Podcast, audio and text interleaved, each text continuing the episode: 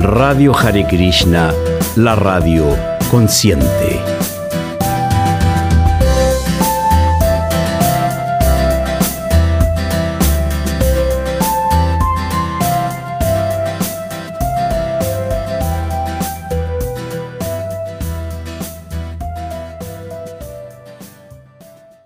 Aribol Prabhu, ¿cómo está? Ari Krishna. Hola, aquí está Krishna Chandra Das, que es nuestro, nuestro eh, panelista. Estable. Estable, claro. Estable sin Lachmi. Sin Lachmi. bueno, este espacio, este programa se llama Respirando, Respirando Salud Espiritual. Parece que tengo un problema de salud a, propósito. A propósito. Respirando Salud Espiritual. Eh, bueno, saludamos a todos los devotos, todas las madres que están eh, escuchando eh, el programa, ¿no es cierto?, en Radio Hare Krishna. Y bueno, la idea, ¿no es cierto, Prabhu, es eh, que cada miércoles podamos hablar efectivamente de esto que tiene que ver con salud espiritual, salud complementaria, salud alternativa. Y la idea es que en algunos programas vamos a tener invitados, invitados interesantes, que también ocupan tiempo en, en la sanación, y hoy día tenemos un invitado pero espectacular. Raúl. Claro que sí, pues tenemos como invitado nuestro primer invitado y quién sabe, ojalá nos pueda seguir acompañando en unos episodios más. Él es Razarash Das, en nuestra familia Vaishnava ya muchos lo conocen, es una persona a quien estimamos mucho y él se ha especializado en este tema de las bioneuroemociones. Muy bienvenido, Prabhu Razarash.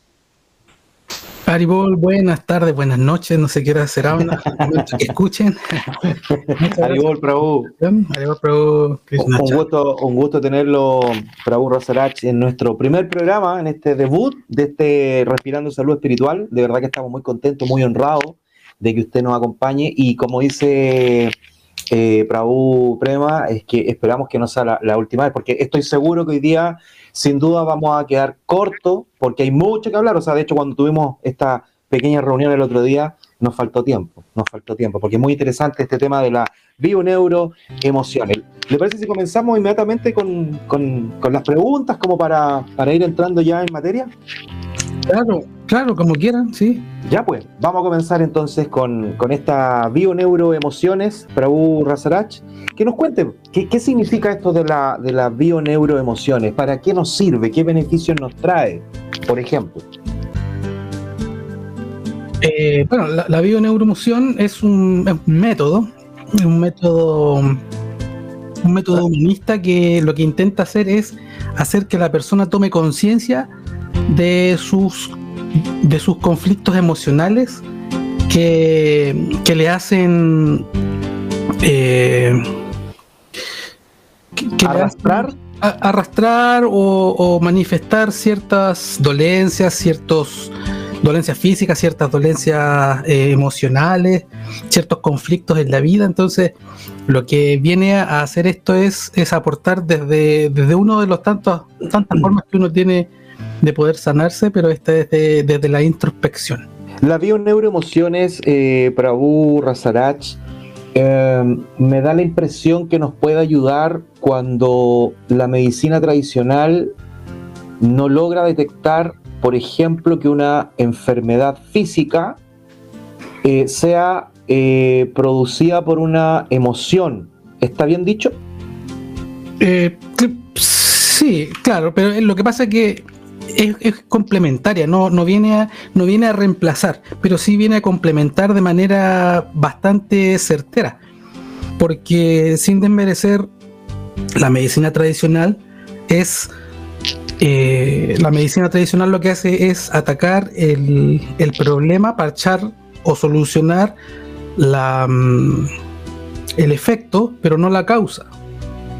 Entonces es como a alguien que arregla, usted se le echa a perder el motor del auto y lo lleva a arreglar. Y le dicen que es porque se acelera mucho el auto. Entonces, bueno, el tiempo después lo vuelve a llevar y el problema es que se acelera mucho el auto. Entonces se lo vuelven a arreglar el motor. Hasta que alguien le dice, ¿sabe qué? El chofer es el que tiene que eh, em, manejar de mejor manera. Ya, entiendo. Ahí está. Eh, eh, es bien interesante el tema, me acuerdo cuando hicimos esta, esta reunión, estuvimos hablando, inclusive usted nos decía por qué las personas tienen perro, por qué las personas crían gatos, por qué las personas tienen dos, tres perros, por qué las personas tienen tres gatos. Tiene todo una, eh, una simbología, por decirlo de alguna manera, Prabhu. Claro, es que la radiografía de lo, o la fotografía de lo que estamos viviendo ahora, cuando digo estamos viviendo es cada persona, cada persona es un mundo, cada persona es, su propia realidad, de lo que está viviendo, de lo que está sufriendo, de lo que se alegra, de lo que se rodea, es resultado de lo que sembró antes. Entonces, y que se, eh, sembró o que fue sembrado en él. Y esto está basado en las emociones. Yo escuchaba cuando partieron que decía que este era un programa para escuchar. Y resulta que nosotros escuchamos, obviamente, con los, oídos, eh, mecánicamente con la oreja, el oído, eh, el, cerebro. Pero en realidad estamos eh, oyendo desde nuestra experiencia subjetiva. O sea, no necesariamente lo que oímos es la realidad. Efectivamente. Es como lo entendemos nosotros y lo, lo, lo, llevamos como eh, a, decir que esta este es nuestra realidad.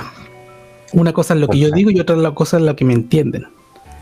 ¿Cómo, cómo se, se, aplica esta terapia, Prabhu? ¿Cómo, ¿Cómo, eh, viene el paciente o el consultante y, y, dice, por ejemplo, yo quiero eh, esta terapia de bioneuroemociones porque quiero sanar mis emociones, porque esto ya me está generando un problema físico. ¿Cómo, cómo es en sí la terapia de bioneuroemociones? ¿En qué consiste?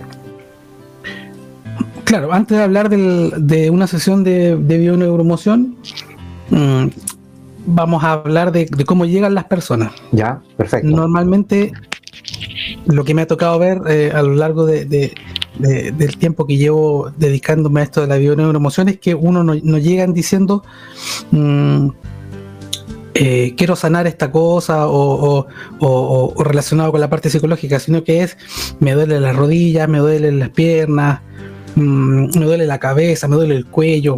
Ah, va mostrando lo físico primero. Entonces. Claro, entonces se acercan por ahí. O, en, pocas veces me ha tocado de, que, que digan, ¿por qué se me repiten siempre las personas de, este tipo? ¿Los patrones? Los patrones, o por qué, mm, por qué me da miedo tal cosa, algunas fobias también. Ah, desde por ahí, pero nadie pregunta, nadie viene diciendo quiero sanar porque me siento triste, quiero sanar porque estoy deprimido. No, entonces, bueno, lo que hacemos en, todos los casos, eh, una sesión consiste más o menos en una hora, una hora, una hora, una hora y media más o menos, donde yo converso con la persona. Esto se llama un acompañamiento. No se habla de terapia porque lo que hacemos nosotros es acompañar a la persona a que indague en su pasado y en sus heridas emocionales a través de solo conversación, haciendo un, psicoanálisis profundo y, muy, al, muy al choque, muy al hueso donde ah, hacemos recordar dos o tres momentos de... Mm, primero, eh, vemos el origen del, conflicto, del conflicto emocional o del dolor físico, y lo asociamos el dolor físico a un momento de choque emocional. Y después eh, vamos al, al, pasado, que normalmente es en la niñez, donde se originó ese conflicto y que detonó que 15, 20, 30, incluso hasta me ha tocado atender a personas hasta 50 años después se le viene a manifestar un trauma que tuvo a los 7 años, por ejemplo. Y ya que los cerca de los 60 lo viene a manifestar en forma de una mm, de una crisis muy grande, una crisis de pánico, una crisis de, de ansiedad, y que entendiendo el por qué, pero esa persona tomando conciencia se llama, tomando conciencia de, de, dónde viene el origen, eh, ya puede el puede desconectar o puede inconscientemente soltar el, origen del desasociar el dolor físico con eh, con el conflicto emocional. Entonces y a la vez al momento de, abordar el, conflicto emocional de reenfocarlo em, también lo puede soltar y al momento de soltarlo ya la enfermedad no es necesaria y eso debería eh, solucionarse o sanarse. Ya, ya. Entonces, eso es lo que hacemos. Y bueno, obviamente hay, técnicas, hay, hay, hay, un acompañamiento persona a persona y se le da ejercicios de hacer. Ah, ya, hay tareas, hay tareas de por medio. Hay tareas de por medio que, que surgen a raíz de la misma sesión. Pero no, no es que nosotros le demos una respuesta de que tiene que hacer esto, esto, esto, sino que la misma persona al tomar conciencia, ella ya sabe qué tiene que hacer. Entonces lo que decimos es que la realidad se sigue viendo igual como siempre, pero nosotros no la vemos o nosotros la vemos ya de una manera completamente distinta. Perfecto, entonces es como un poco como la psicoterapia que en el fondo la persona tiene que descubrir por dónde tiene que ir. Sí, pero ahí, es, la, ahí es donde está el, la magia de la bioneuroemoción, porque nosotros lo hacemos esa inducción para que la persona llegue a, llegue a eso eh, rápidamente. Ah, rápidamente. Y al, llegar, al, al, reordenar sus carpetitas, sus archivos, ya sabe cómo actuar y viene un alivio, podríamos decirlo que casi, casi inmediato. Porque ya, ya se, se aterriza el, dolor, ya, ya se sabe de dónde viene. Entonces, al yo tener una certeza de, o, la, persona, el paciente, al, saber de dónde se originó esto, eh, hay, un, hay un quiebre, hay un quiebre y ahí viene la toma de conciencia. Oiga, pero ¿hay algo, hay algo como recurrente en, en, los consultantes que se acercan a, a realizar esta terapia? O sea, ¿hay algunas consultas que se repitan o, hay diagnósticos que se repiten? ¿Hay alguna tendencia? Sí, sí, en, realidad casi todo, por no decirlo todo, pero es casi todo, se origina en, el, en la niñez. En el primer septenio de vida, primero o segundo septenio, eh, entre los 0 y los 7 años, entre los 0 a los 14 años más o menos, es donde se dan los, pero principalmente en, los primeros años de vida es donde se dan los, donde se donde se crean los, programas ahí de, de conflicto que se van a detonar años más tarde. Ya, es la gran mayoría. Y, que tiene que ver con el padre y la madre. Ya, generalmente o siempre tiene que ver con los padres. Mire, en un 90% por llamar. Porque otras cosas sí se detonan eh, eh, a, edades ya más grandes, pero tienen que ver también con, una, resonancia del pasado. Entonces, necesariamente tenemos que, en, la indagación, necesariamente tenemos que ir a la infancia. Ya, perfecto. Entonces, eh, usted me dice que el 90% de los problemas puede venir gatillado desde la familia, desde los padres propiamente tal. Por lo tanto, ¿se tendría que trabajar también con la familia o no necesariamente? No necesariamente, pero sí se, debe tomar conciencia de los integrantes de la familia. No es necesario que participen de la, eh, de la sesión, ni tampoco que les comenten a ellos que están tomando esa, esas sesiones. E incluso, bueno, también hay ejercicios para eso, donde, no sé, yo tengo, supongamos, un conflicto con mi padre o con mi madre, que pueden estar vivos o no. Y hay hay ejercicios para sanar o para soltar o para disculparse o para perdonar con esa persona. y no tiene que ser presencial, se puede hacer también eh, de modo em, virtual, por llamarlo de una manera. Entonces, bueno, e incluso hay, hay patrones de conducta que se, heredan de los, de los del, del, momento de, del embarazo, por ejemplo, o, incluso de los abuelos, de los bisabuelos. Es la herencia que nosotros vamos, vamos eh, llevando y arrastrando que para los Hare Krishna sería eh, el karma, pero visto desde la, desde desde la ciencia de ahora, a, eso se le denomina la epigenética, que es, es todos estos rasgos de comportamiento, estos rasgos de, de cómo enfrentar la vida que se heredan de, los abuelos, de los padres. Ya, perfecto. y, entonces eh, uno puede ir tomando conciencia de esas cosas. Se le pregunta, y tampoco es necesario que la persona sepa sepa cómo son sus cómo fueron sus abuelos, cómo fueron sus padres, porque incluso podría podría ser alguien que es adoptado, que nunca conoció a sus padres, sus padres biológicos, pero el entorno, como les decía yo, el entorno actual de su vida le está reflejando eh, todo eso que tiene que sanar. Entonces, eh, ahí sí se pueden hacer unos paralelismos entre, entre, por ejemplo, el padre, eh, el jefe, eh, el, líder de los amigos, la madre. ¿Los roles? Los roles, claro, los, arquetipos que se van repitiendo. Entonces ya se puede sacar una, radiografía de, de, ah, por dónde va el, por dónde va la solución de lo que del conflicto emocional que está presentando. Perfecto, perfecto, queda muy claro, Prabhu. Em, me, gustaría que habláramos un poquito de lo que de lo que conversamos la vez pasada, que me llamó mucho la atención cuando usted eh, realizaba una especie de, de, análisis con respecto a esto que, mencionaba recién, de, qué pasa con la persona que le gusta criar tantos gatos o tantos perros, o, solo un gato o solo un perro, y, me parece que eso era un análisis, perdón, muy, muy interesante del que usted hacía, Prabhu Rasarach. Ah, bueno, claro, lo hicimos así como a. Sí, pero salió muy entretenido.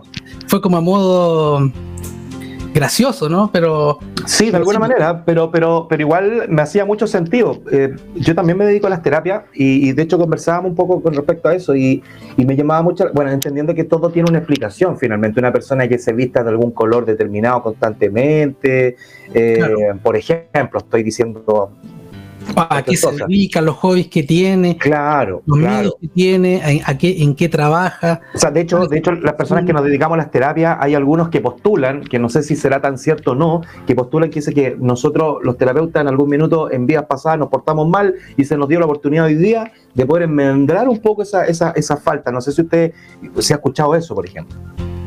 Sí, lo he escuchado, pero lo que se, lo que se viene a hacer acá es, en, en Bioneurolomoción se habla de mm, nosotros podemos estar reparando o repitiendo. Eh, normalmente en las familias que tienen terapeutas, uno, dos o más, es porque eh, en esa familia hay algo que sanar muy grande y que se viene dando, entonces, naturalmente es como un, un, naranjo que en algún momento necesita dar naranjas. Pero en esta vida, ¿tienen que sanar algo en esta vida? No necesariamente en esta vida, porque por ejemplo, usted puede ser el terapeuta de su familia para sanar algo de su bisabuelo que nunca conoció. Porque en el clan familiar se vienen repitiendo ciertas cosas en su familia. Eh, ciertos tipos de, de hombres en la familia, ciertos tipos de mujeres en la familia. En ese ejemplo que, usted me coloca, Prabhu, eh, tengo que sanarlo en mí, por ejemplo. Sí, pero al sanarlo en usted, es como piense como en un motor. El, motor tiene muchas piezas y cuando una falla, todo el motor empieza a fallar a la larga. Pero cuando esa pieza se arregla, el motor se empieza a arreglar completamente. Entonces, cuando yo arreglo una pieza, eh, el mecánico, el mecánico espiritual, se da cuenta, o en realidad uno mismo se da cuenta que esta otra pieza también está mala, esta otra también hay que arreglarla. Entonces, cuando yo cambio algo, cuando yo me vuelvo, por llamarlo, eh, luminoso, ilumino a los que están a mi alrededor. Y tiene que ver mucho con el tema del karma. Cuando yo me vuelvo un buen devoto, empiezo también a, em, a sanar el entorno. A sanar, mi entorno, mis generaciones hacia adelante, hacia atrás, hacia en paralelo. Entonces va muy de la mano con con el tema de la bioneuroemoción, con, con tomar conciencia de Dios.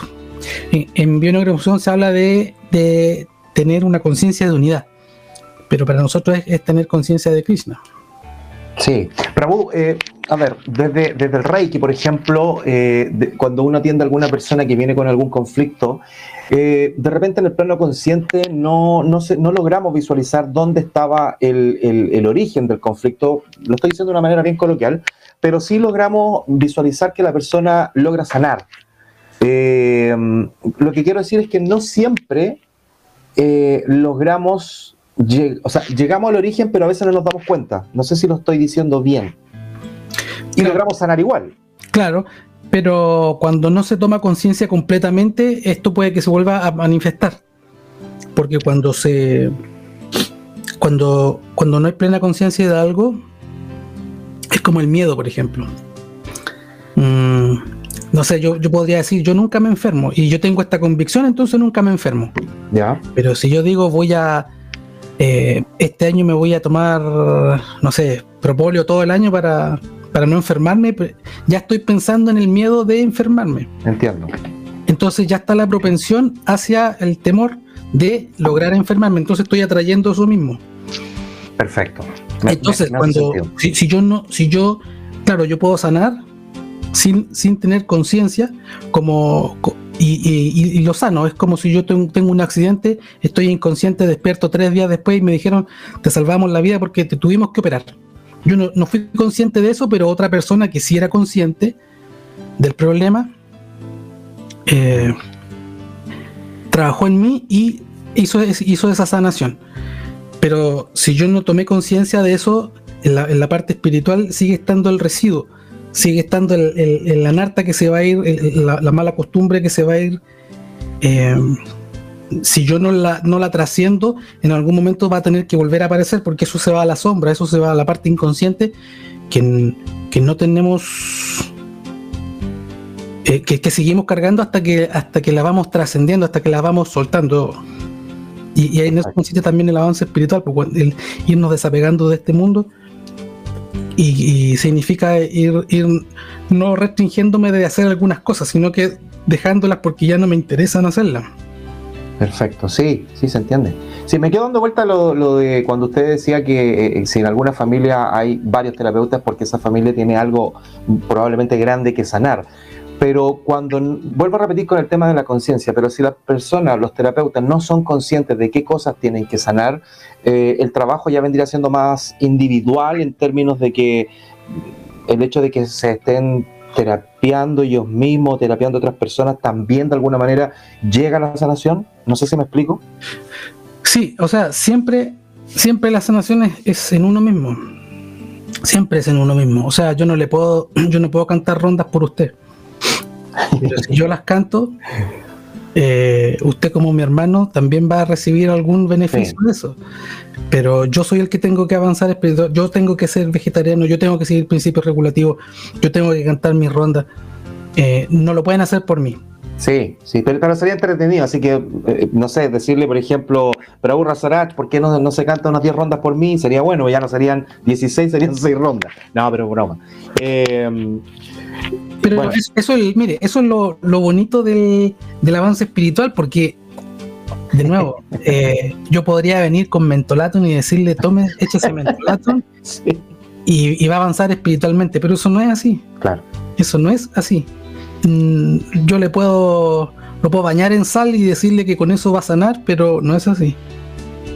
Yo le puedo limpiarlo con sal, puedo limpiarlo con agua, puedo dejarlo pasado a incienso, pero si usted no quiere cambiar, claro, ese es otro tema, claro. No va a cambiar. Es curioso, pero hay personas que hay, personas que no quieren generar sanación. Eh, muchas veces, o no muchas, no sé si muchas veces, pero a, veces llegan personas que, solamente van para que la esposa quede tranquila, o marido quede tranquilo, los hijos queden tranquilos, o en la pega me dejan tranquilo.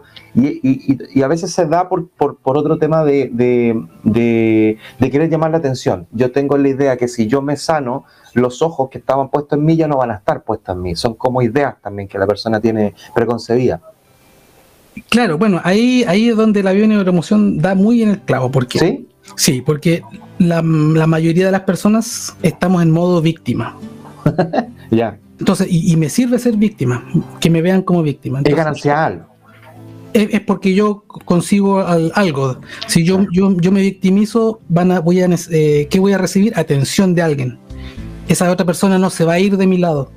Entonces yo voy a estar, me conviene, pero esto, esto es a nivel inconsciente, me conviene estar enfermo eh, porque esa otra persona no se va a ir de mi lado. Si yo, o me conviene que mis hijos no sean tan independientes porque eh, que tenga veintitantos años y siga viviendo en mi casa. Claro. A pesar de que yo de la boca para afuera le digo, ya, pues ándate luego, estudia algo, ponte a trabajar. Pero de la boca para afuera. Pero de la boca para afuera porque yo no quiero que se vaya porque si no pierdo mi rol de madre o pierdo mi rol de padre. Y, eso ocurre mucho. Y ese hijo está en un entorno donde dice, ¿para qué me voy a ir si tengo casa, comida, eh, cariño, entonces no necesito madurar. Y la, y la madre y el padre no, no quieren que inconscientemente que ese hijo madure porque no quieren perder ese rol de, de padre o de madre para después enfrentarse a ser pareja o, enfrentarse a hacer qué bueno que hago con mi vida ahora que ya no, no tengo mi rol ni, de, ni de esposa, ni de esposo, ni de padre, ni de madre. Y eso, eso de ser tan aprensivo, no sé si tiene que ver con, lo aprensivo, pero ¿tiene que ver más con la mamá o con el papá o no tiene que ver con género? Se da en ambos. Se da en ambos, claro, pero lo que la tónica es, es más que se da en, en, la madre, pero eso lo podemos ver ahí conversar a la vuelta, parece. Eso sí, pues. de todas maneras, tres minutos nos separan de las 10 de la noche. Aprovechamos a saludar a todos los devotos y madres que están en Ecuador, en Colombia, en Perú, en Bolivia, en Chile, en Paraguay, Argentina, Brasil y Uruguay. Vamos a hacer una pausa musical, que siempre es importante escuchar buena música acá en Radio Hare Krishna y con este excelente invitado el Prabhu Rasarach Das y que nos, eh, nos trajo esta, esta terapia maravillosa, este acompañamiento que dice que se hace en las terapias bio, neuro, emociones. ¿Cómo te quedó el ojo, Prabhu Rasarás? ¿Ah? Tremendo locutor que trajimos aquí a Radio ah, Pensé que íbamos a ir con la canción, pues me cortó todo el... No, sí, no, perfecto, yo quedé con la boca abierta. ¿Y, ahora ya se puede hablar? No, no, no, no, si estamos al aire todavía. Estamos al aire, estamos al aire. ah. al aire. No, lo que pasa es que yo quería agregar, quería agregar que está mi teléfono disponible para que hagan sus consultas, comentarios, eh, manden saludos, etcétera. Escríbanme, ahí está el número, está un enlace en el cartelito que vieron, donde se publicita este fragmento, este ah, espacio en la radio. Ahí está mi número de teléfono, hagan clic en ese enlace y se van a comunicar directamente conmigo por WhatsApp. Hagan sus consultas, manden sus saludos, aquí estamos para servirles. Bien, perfecto, ya estamos al aire en Radio Hare Krishna con nuestro excelente invitado, Prabhu Rasarach Das, que nos viene a enseñar sobre las bioneuroemociones y que parece que ya tenemos hartas preguntas. Eh, yo creo que si hacemos otro programa vamos a tener que invitar nuevamente a Rasarach y vamos a estar hasta las 5 de la mañana, yo creo, tratando de llegar a la mitad de, de todo lo que se plantea. Sí, pues. La primera pregunta, de hecho, la primera pregunta es la que hizo Madre Carla. Saludo a, la a Madre Carla allá en Rancagua. Le está escuchando, le está escuchando. Sí, sí, el Prabhu Sarash atiende online. ya, ahí está la, primera pregunta y la primera respuesta del programa. Claro, el, principalmente atiendo online porque solo presencial eh, aquí en, Chillán y alrededor de Chillán en Chile. Em, sí, pues, mi, mi, mi, circuito es una hora de viaje por acá nada más, pero principalmente atiendo por Online. Google Meet online, claro. Y, lo más fácil que es por estas reuniones de videoconferencia por WhatsApp. Entonces, ah. sí, eh, atiendo y dura también lo mismo, una hora, un cuarto, una hora y media más o menos. Dura harto la, terapia, dura harto. Bueno, usted decía también que ha estado atendiendo personas de otros países, de acá de Latinoamérica, inclusive de Europa. Claro, y eso lo da la, lo da la inmediatez de, la, de, esto de la, de las videoconferencias. Pues así es que en, en, pandemia la mayoría nos pusimos al día con las tecnologías, entonces eh, nos pusimos expertos en videoconferencias. Pues así que se puede, se puede también eh, uno terapiar por, por videoconferencia. Es muy bonito porque se une, se une a gente que, que no se ve hace años eh, y están ahí la, inmediatez de, las redes sociales, que tiene, tiene cosas buenas y cosas malas. De todo, ¿no es cierto? Cosas buenas y cosas malas. Eh, hablábamos también de las alergias. Prabhu, que usted quería comentarnos algo cuando estábamos en, la, pausa musical. Bueno, sí, como les decía, el tema de, los conflictos emocionales pueden gatillar muchas cosas y entre esas eh, también alergias. Por ejemplo, uno podría sanar de alergia. En, lo personal, yo sané, sané de alergia al pasto. Esto lo he contado ya en otras ocasiones por otros lados. Yo sané de alergia al pasto. También he tratado a gente con alergia al, tomate. A ver, pero, pero por ejemplo, como para ir desglosando, una persona que tenga alergia al pasto, al tomate, hay gente que le tiene alergia a la tierra, a un montón de cosas. Eh, ¿Podría identificar, por ejemplo, algunas emociones que estén asociadas con, con la alergia? Sí, Sí, claro, son y son más o menos los, arquetipos, los, los, los modelos son más o menos parecidos. Ah, ya. Entonces, sí, claro, se pueden asociar algunas cosas a la madre y otras al padre. Ah. Y, que, están relacionados con abandono o con, o con, percepciones de abandono o con percepciones de, desprotección. Entonces, eh, es bien loco esta cosa, porque cuando llegamos al origen, indagando con la persona, la misma persona se da cuenta de, de cuándo partió esto, aunque, porque la información está en, nosotros la vivimos y la guardamos, pero y la guardamos muchas veces en el inconsciente. Más del 85% de lo que, lo que vivimos lo, lo queda guardado, archivado en el inconsciente y, muchas veces ni siquiera, ni siquiera nos damos cuenta que está guardado, ni siquiera nos acordamos de eso, pero al, momento de, de, hacer esta introspección, de este ejercicio, esta inducción, eh, la, la persona empieza a, yo lo llevo a la, a esa situación, a ese tiempo, y empieza a ver cosas que antes no, se había dado cuenta que las había visto. Y al empezar a unir los, los patrones, nos damos cuenta que el mismo escenario que vivió, no sé, a los 10 años, a los 12 años, se le está repitiendo ahora a los cuarenta y tantos, y eso detonó cierta. Y e, entre esas, entre esas cosas que estaban en el escenario estaba el pasto, por ejemplo. El pasto, una mm. temperatura, una fecha, listo. Y eso hizo, o un olor, un aroma, y eso le desencadenó asociar inconscientemente, por ejemplo, el pasto a un momento doloroso. Prabhu. Prabhu, permiso, permiso. Eh, quiero transmitirle, porque me están llegando aquí al WhatsApp algunas otras preguntas y saludos también. Saludos de parte de Madre Govinda. ¿Aribol? Sí. Saludos de parte de Madre Govinda Saki desde Lima, Perú. Ah, ah, buenísimo, Aribol. Manda muchos saludos a Razarás. Sí, sí, exactamente. Saludos para este programa muy didáctico. Saludos a Prabhu Razarás. Gracias, Prabhu, me dice, por sus amenos temas. Qué bueno. y tenemos una consulta en audio desde Colombia. Ahí lo vamos a escuchar, ¿sí? A ver si lo pueden escuchar, ustedes me avisen. A ver, les voy a pedir, por favor, a uno de ustedes dos tiene el audio demasiado fuerte. Ah, ya. Bájele el volumen, por favor, producito. Ahí sí. Bájele, bájele lo más que pueda, por favor, porque se acopla. Ya estamos, ya estamos. Ya está. Ahora vamos a escuchar entonces la pregunta que viene desde Colombia. Hare Krishna, yo quiero hacer una pregunta. ¿Qué pasa con las personas que sufren de depresión con intentos de suicidio? Eh, se dice que ellos sienten dolor, que se vuelven invisibles, que, o sea, no tienen ninguna motivación por nada. Y pues también hay estudios que dicen que es porque tienen muy baja la serotonina. Y pues también hay eventos de donde em, han sufrido de pequeño bullying de los compañeritos del colegio, en la adolescencia, pues por su acné. Entonces quisiera que nos hablara sobre eso. Muchas gracias, muy amable. Mira, qué buena pregunta de la madre desde Colombia. Mira, nos están escuchando en todos lados, qué bueno. Eh, una pregunta bastante interesante, me imagino, Prabhu, eh, ya que tiene que ver con las depresiones, que puede tener diferentes tipos de niveles, la depresión, diferentes tipos de origen. Eh, qué, difícil. Sí, bueno, eh, hay en ese caso de las depresiones endógenas, o sea, no, no, perdón, no endógenas.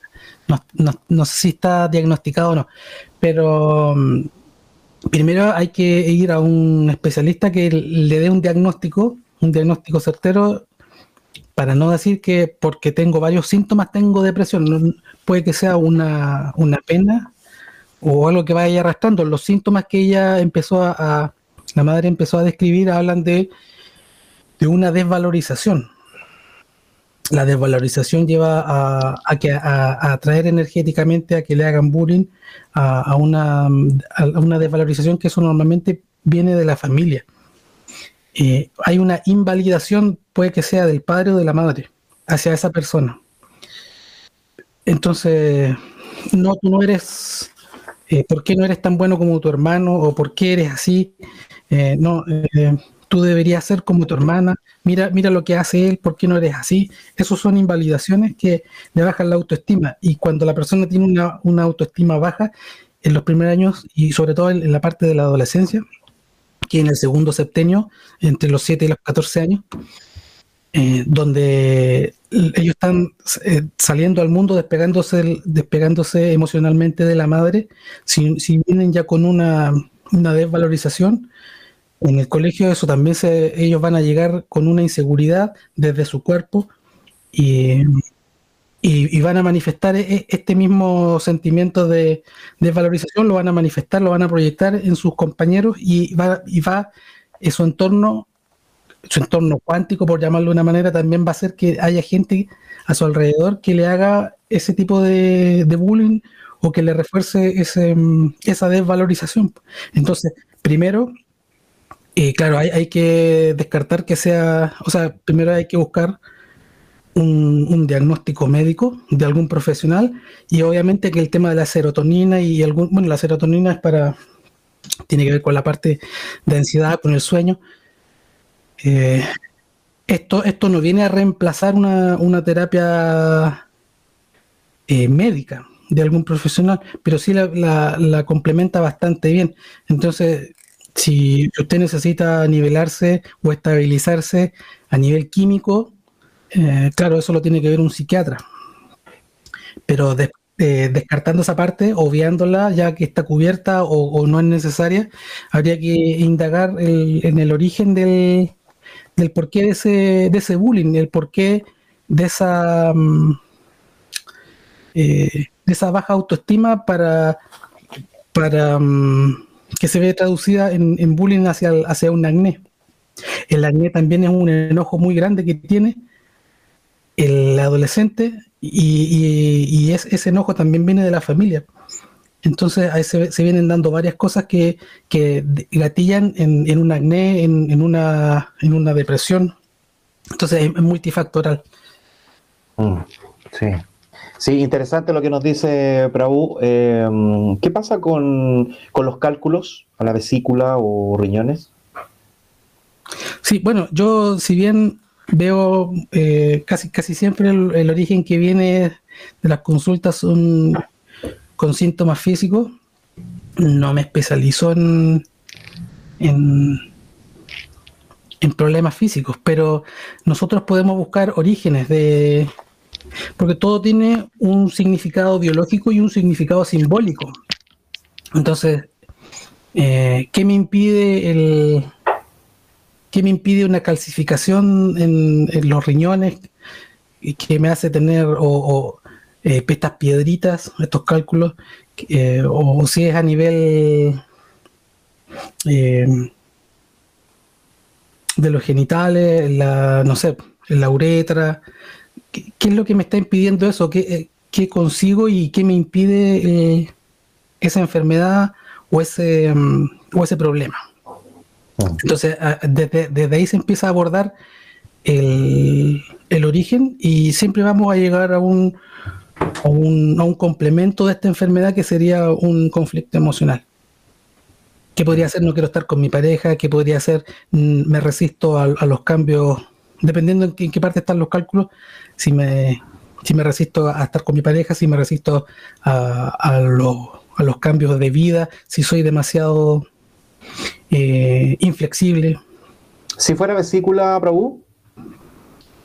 Claro, habría que ir viendo caso a caso, porque no, es Como, decir mm, si, le duele una muela es por esto, sino, ah, son, varias cosas que, gatillan. Entonces, como les digo, hay que ver qué cosas me impide y qué cosas me permite. ¿Qué, consigo, con esa enfermedad? ¿Qué pasa que hoy día está tan de moda, por ejemplo, que las personas se están estresando mucho eh, a nivel laboral? Hay personas que ya están cansadas de, trabajar tantos años lo mismo y están muchos han dejado sus pegas para dedicarse a otras cosas porque el objetivo es más bien ser feliz, por ejemplo, más allá de, ganar más dinero, que todos probablemente queremos vivir tranquilo, queremos vivir bien, ¿no es cierto? Eh, pero mucha gente siente que está priorizando el estar bien. ¿Me explico? Y, y, hay mucha gente que se está estresando con eso.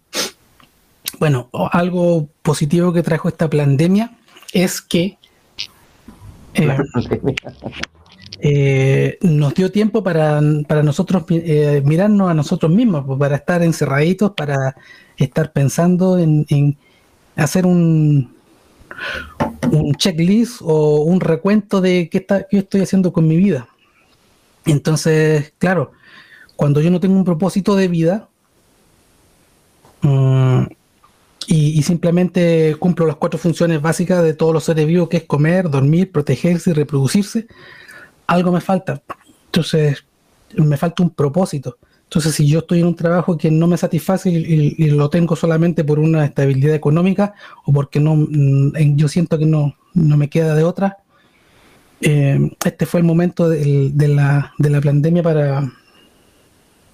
Para hacer esa, esa reflexión para que saliera ese dolorcito. Porque si, eh, eh, cuando yo estoy en, en, la rodita dando vueltas, no siento el dolor, pero cuando paro de la rodita del hámster, empiezo con el dolor, empieza a, sentir que algo me falta. Y las personas que no tienen un proceso espiritual eh, son las que más dañadas salieron en esta, en esta pandemia. O pandemia, las, que, no tienen un proceso espiritual. Sí. Mm. Sí, porque lo que, lo que está faltando es el quinto elemento, como decía la película. El quinto elemento sería buscar a Dios. Y para buscar a Dios, bueno, ahí podemos entrar en, en otro tema, pero eh, mucha gente, en, este, en este periodo se puso, como decía usted, a replantearse qué estoy haciendo con mi vida, eh, qué beneficio realmente tiene, estoy haciendo un beneficio para la humanidad, estoy o simplemente trabajando para, para salir al paso nada. ¿Y esas preguntas existenciales tienen que ver con esas faltas de espiritualidad? Claro, ah. claro, porque como le decía, estas cuatro funciones las cuatro funciones básicas de todas las entidades vivientes en el, universo material son comer, dormir, reproducirse y protegerse. Cuando están cubiertas esas cuatro, cuando están cubiertas, eh, viene naturalmente la necesidad de buscar algo superior. Algún objetivo de vida, un propósito de vida, o como dice mi maestro espiritual, alguna razón de ser. Cuando yo no tengo eso, eh, mi vida es, es, igual a un animal. Pero cuando tengo un propósito, y, eso viene de la mano con un, con un proceso espiritual, naturalmente me lleva a, querer ser mejor persona y naturalmente me, me, lleva a querer hacer algo por los demás. Oh, qué buena. Me gustó, bro. Me gustó lo que, lo que habló. Puro néctar. Espectacular. ¿Te puedo pedir? Eh, otra de las cosas que a mí particularmente me llama la atención eh, es la cantidad de gente que está muriendo, es la cantidad de gente que está agarrándose a enfermedades tan terribles como el cáncer. De hecho, estaba leyendo la prensa y habla de una animadora chilena muy conocida como Claudia Conserva, que ella eh, le diagnosticaron un cáncer, Entonces, bueno, me tomo de ella un poco como para, para eh, señalar de, que, de que lo que dije, que hay mucha gente que se está enfermando y de cosas bien complejas, pues, Prabhu. Claro, bueno, principalmente el cáncer está asociado a, culpas y penas muy grandes. ¿Rabias también? Sí, en cierta medida, pero es, básicamente eso, que, me, auto me auto como, mi cuerpo se auto boicotea, me auto elimino. Es interesante. no quiero estar Inconscientemente no quiero estar o no me siento merecedor de estar en esta vida. Y mucha gente tiene ese sentimiento de culpa. Claro, claro. Y a veces puede venir de... El, tema del cáncer habría que ver de, qué cáncer es, a qué edad se dio, a qué edad se manifestó. Pero... Caso a caso. Sí. Ay, qué terrible. Oye, pero disculpa que los interrumpa, eh, pero quisiera recapitular un poquito. A ver, las heridas, por ejemplo, lo que estábamos hablando hace un rato atrás, por ejemplo, las heridas que se provocan en la infancia en una persona, bueno, son, son, son provocadas por acciones de generalmente de los padres, por algunas acciones. Entonces, estas heridas que, que quedan como unas marcas ahí latentes mm. que se manifiestan después en eventos, en situaciones, cuando eh, ya en la adultez del, infante que quedó marcado. Estoy explicando bien, ¿no? ¿no? ¿Es así? Claro, claro. Y cuando se repite metafóricamente el escenario o la escena en cierta eh, etapa de la vida, cuando metafóricamente se reproduce parecido al escenario, viene el, viene el sentimiento y se, se detona nuevamente el, el, el conflicto, porque el, bueno, nosotros sabemos que el tiempo es, el tiempo real es eterno. El tiempo, el, tiempo lineal solo aplica al, universo material. Entonces, eh, cuando la persona todavía está apegada al, ego, que es lo, que estamos la mayoría, eh, se hace necesario el, tiempo lineal para aprender. Pero cuando ya la persona trasciende, trasciende este universo, trasciende, bueno, trasciende con, con, con autosanarse, con entender, con tomar conciencia, el tiempo se vuelve innecesario, obsoleto para él y pasa a tomar conciencia de su eternidad. Por lo tanto, se va de este plano material. Pero las, lo que yo viví hace 30, 40, 50 años em, está tan presente como lo que viví hace 10 minutos. Yo le hacía esta pregunta y esta, hacía esta recapitulación porque me llegó una pregunta que dice así. ¿Qué deben evitar? ¿Qué deben evitar hacer los padres para no dejar heridas en nuestros hijos? Ya, eso es muy buena pregunta y muy bonita la pregunta. Profunda, profunda. Porque es muy difícil. Lo que se puede hacer es... ¿Tener conciencia? Eh, ¿O tratar de tener conciencia? Claro, porque por ejemplo, mire, si un, si un padre o una madre están en el parque con su hijo o su hija y no le ponen atención porque no le interesa y el hijo se cae, va a sentir eh, que fue desprotegido o va a sentir que fue abandonado, ¿cierto? Que no fue tomado en cuenta. Eso, eso podría detonarse. Y al revés, hay unos padres que están muy aprensivos a ellos, lo cuidan mucho, que no, no le pase nada, y el niño se cae y en ese momento justo el padre o la madre está mirando el celular, el niño va a sentir que ya fue desprotegido en ese momento. Va, va a adquirir el, mismo conflicto emocional. ¿Y al mismo tiempo esa marquita va a volver a salir más adelante, Prabhu? Sí, sí. Eso tiene que salir, porque tiene que sanarse. Tiene que sanarse, tiene que resolverse. Es que para allá había mi pregunta anterior, eh, Prabhu, porque si ese ejemplo que usted coloca y que es muy real, que el niño se cayó en el parque, pero el papá o la mamá estaba con el celular y a lo mejor le dijo, ya, pero párate. Entonces no le dio a lo mejor la atención que el niño necesitaba el niño, 12 años, no sé, después cuando el niño tenga, o ya no va a ser niño, va a tener 30, 40 años, vuelve a tener un episodio en la cual eso gatilla, ¿cómo va a saber que esa circunstancia fue la que generó el problema? Porque usted dice que hay que ser consciente de lo, del origen del conflicto, pero ¿cómo va a ser consciente de algo que pasó hace tanto tiempo y cómo va a llegar? Es como buscar una aguja en un pajar. Es que solo no va a poder, entonces se le va a seguir presentando, porque como les decía, hay entramos en dos modos, o en reparación o en repetición, pero vamos a, seguir después con eso. ¿Qué, pueden hacer los padres? Los padres pueden hacer lo mejor que puedan y lo mejor que puedan es criar y educar con amor y con su ejemplo. Con su ejemplo. Porque la mayoría del de el lenguaje que nosotros absorbemos es no verbal, es como lo vemos. Si, nosotros tenemos padres presentes, padres que acompañan, padres que no son aprensivos, eso lo va a entender el niño entre los 0 y los 7 años como el modelo de vida. Cada, niño tiene parte de la mamá y parte del papá. Y va a buscar parejas eh, en, base a esos modelos. Entonces, la mejor manera de ser, de, de criar es, con el ejemplo y con cariño porque no hay una receta de en algún momento la vamos a embarrar. O en algún momento el hijo va, a percibir que algo le hizo daño. Eso, eso, es, eso es natural y eso es bueno porque es parte del crecimiento espiritual de esa persona. Y como decía lo otro, bueno, un, conflicto o, este miedo o esta desprotección que yo sentí cuando tenía 5 o 6 años jugando en el parque, eh, se me puede repetir en, grande con sentir en, algún momento una metáfora, un, algún escenario parecido, donde yo, o yo puedo ser, volverme insensible a otras personas, eso sería repetir. A ver, yo le voy a poner un ejemplo para vos, A ver si usted me puede decir qué herida representa esta reacción de ya una persona adulta.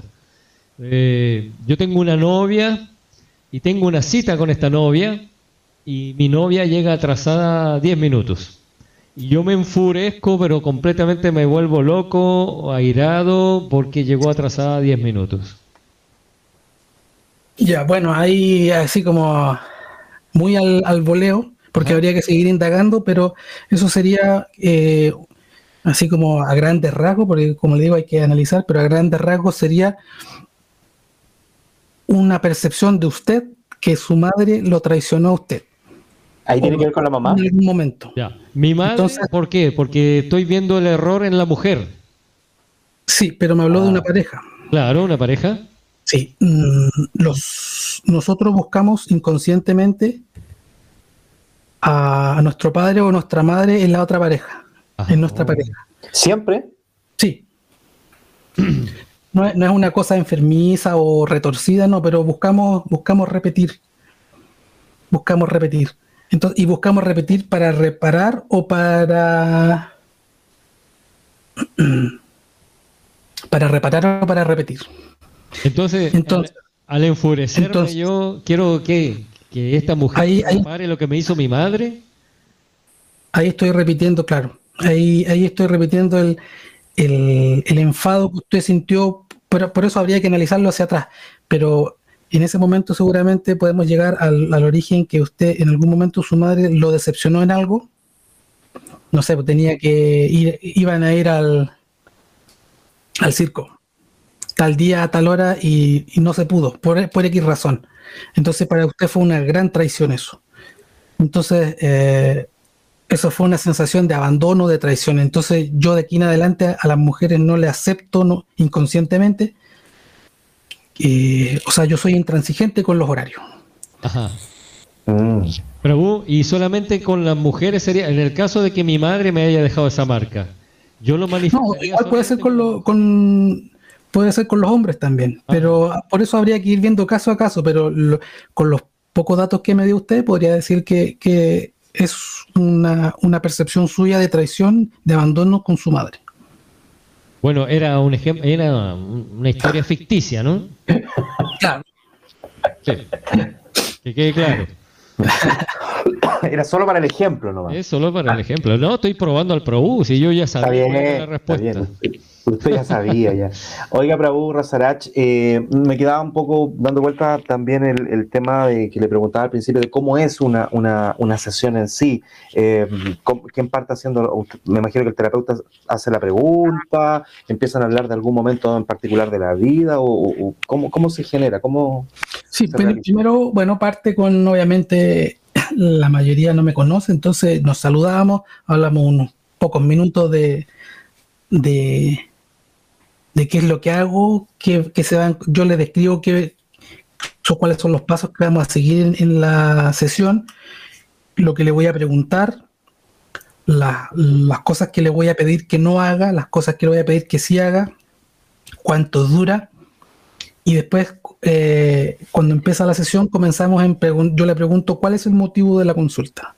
Y el motivo de la consulta puede ser o que le duele algo físico o, algo que se le repite o algún conflicto emocional. Ya estamos de vuelta, Krishna Chandra. Sí, oiga, estaba buena la canción, la estábamos escuchando ahí con, con Prabhu Rasarach también y que, bueno, como usted dijo ahí detrás del micrófono, que la canción estaba eh, ad hoc también al tema conversación en términos de, de, que uno elige también lo que uno quiere para su vida, uno elige.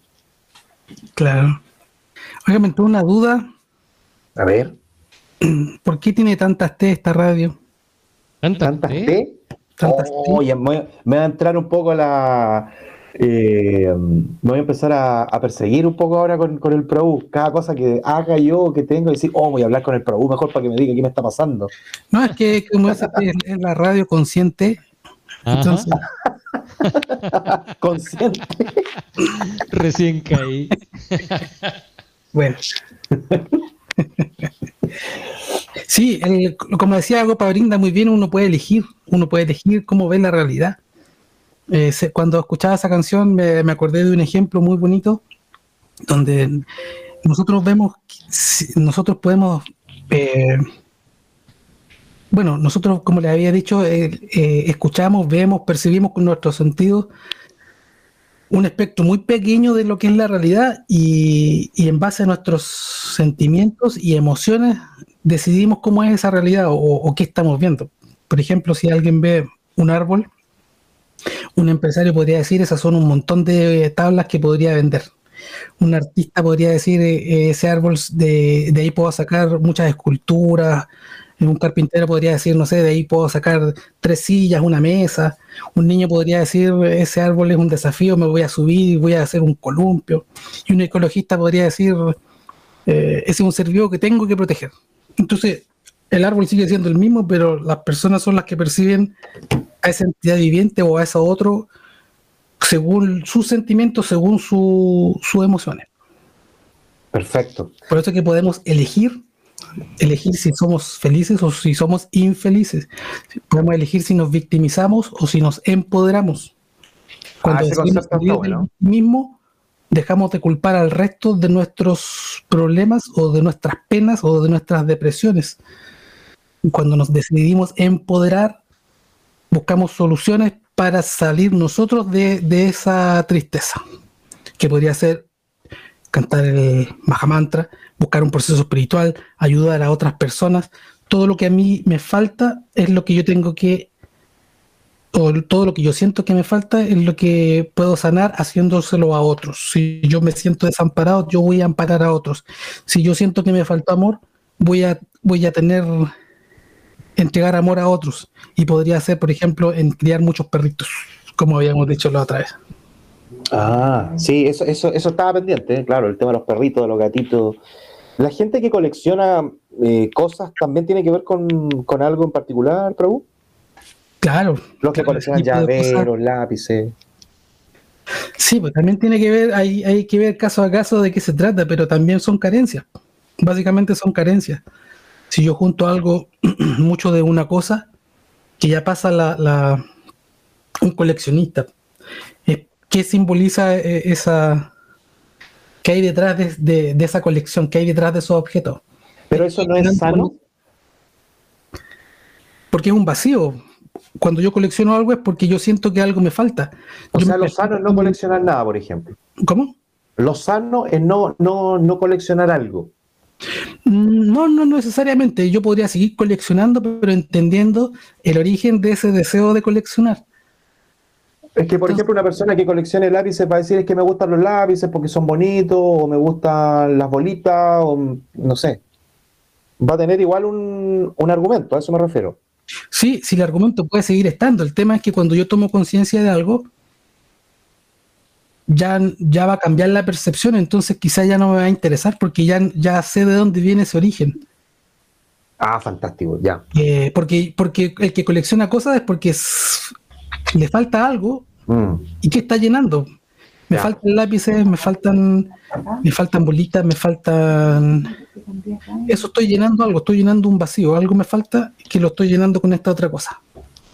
Oh, demasiado interesante, pero Yo creo que lo vamos a tener que invitar para otro programa en algún minuto que usted tenga tiempo para poder conversar, porque de verdad que esto, este programa ha pasado muy rápido y y ha sido muy interesante poder tenerlo acá um, para Burrasarache. Así que, bueno, ya estamos casi terminando el programa cuando ya nos separan 20 minutos de las 11 de la noche, por lo menos acá en Chile. Y, eso, pues, para U Prema. 20 minutos para las 12 de la noche acá en Uruguay, Argentina y Brasil. ¿Qué le parece? Sí, estoy trasnochando. Hay que hacer tuto ahora. Hay que hacer tuto.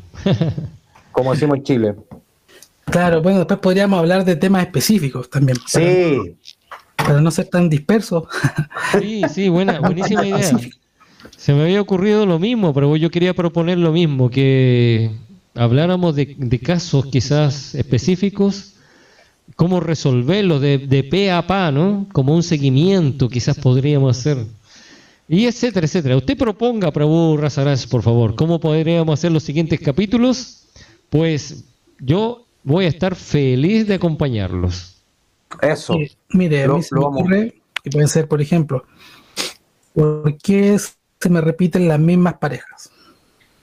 ¿Por qué me pasa lo mismo con las personas que conozco? ¿Por qué siempre me echan del trabajo? Por ejemplo. Porque eso también se da. Hay personas que duran muy poco en los trabajos. Sí. Y eso igual es interesante, Bravo.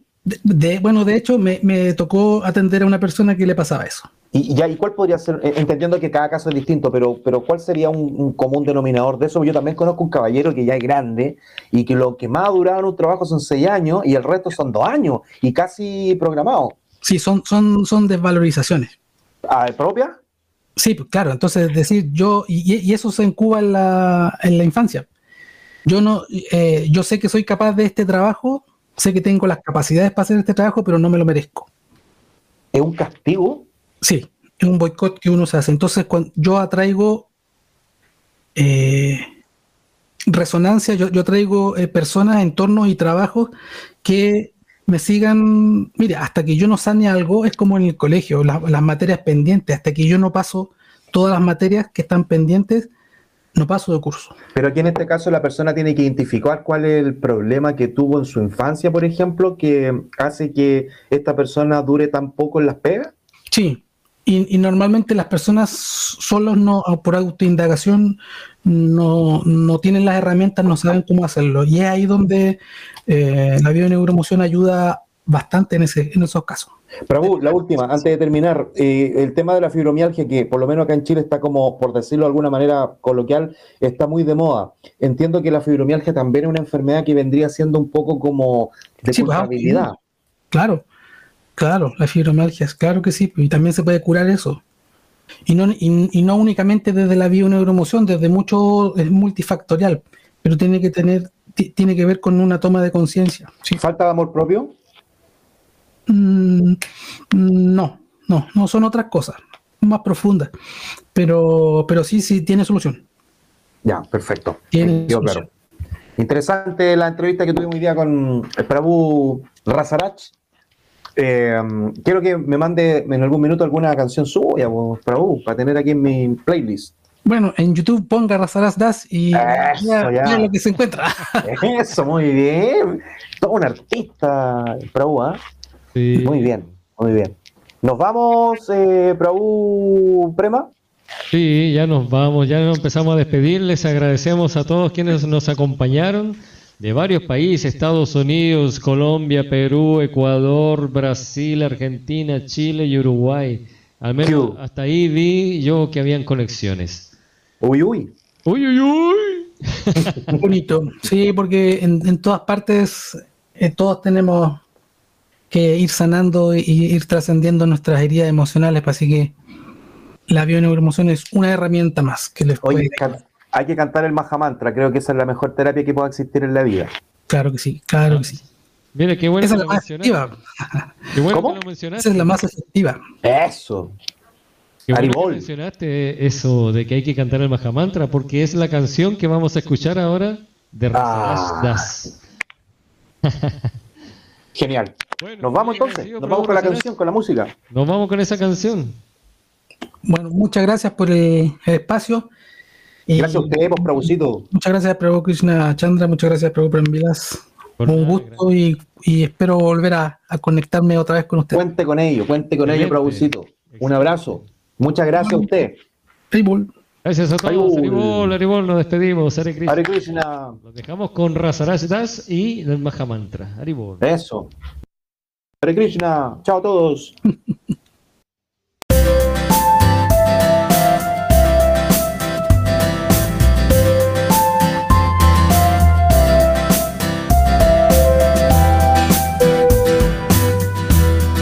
Radio Hare Krishna la radio consciente.